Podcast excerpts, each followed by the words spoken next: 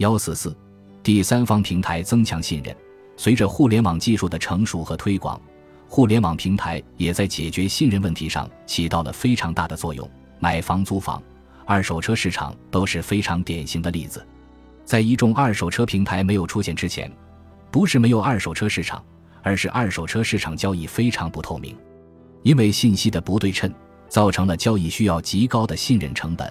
不仅仅是价格的问题，而是车的质量会涉及人的生命。很多人因为在二手车行业没有信任的人，只能等赚够了钱，或者通过贷款的方式去购买新车。敢在二手车市场买车的用户，要不自己就是懂车帝，要不就是身边有高人指点，再不然就是和二手车市场的老板是朋友。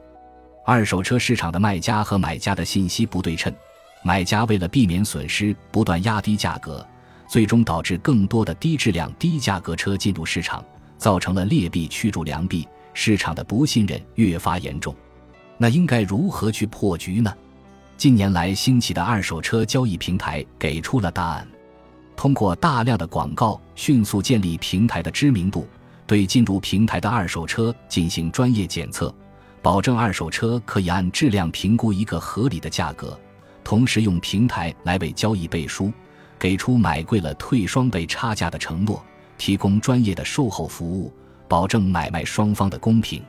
互联网二手车平台所做的一切努力，都是为了降低用户的信任成本。一旦信息对称了，信任达成了，品牌就建立起来了。一个信息不对称的存量市场，很可能变成一个增量市场。所以说，平台经济本质上也是一种信任经济学。平台往往更擅长保护买家，获得买家的信任，便可以更高效地收回投资。平台会对卖家设置准入的规则，确保不受信任的卖家不会出现在平台上。另外，平台还会为买家提供各种信息，买家也可以为卖家评分。在这种机制下，平台具有了监管方的职能，也能促进卖家之间的相互竞争。